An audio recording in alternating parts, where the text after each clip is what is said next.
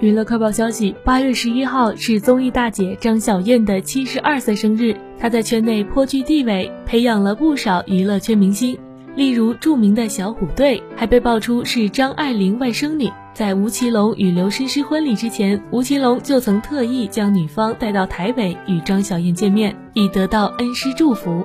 张小燕过生日，圈内好友纷纷在八月十号为她庆生。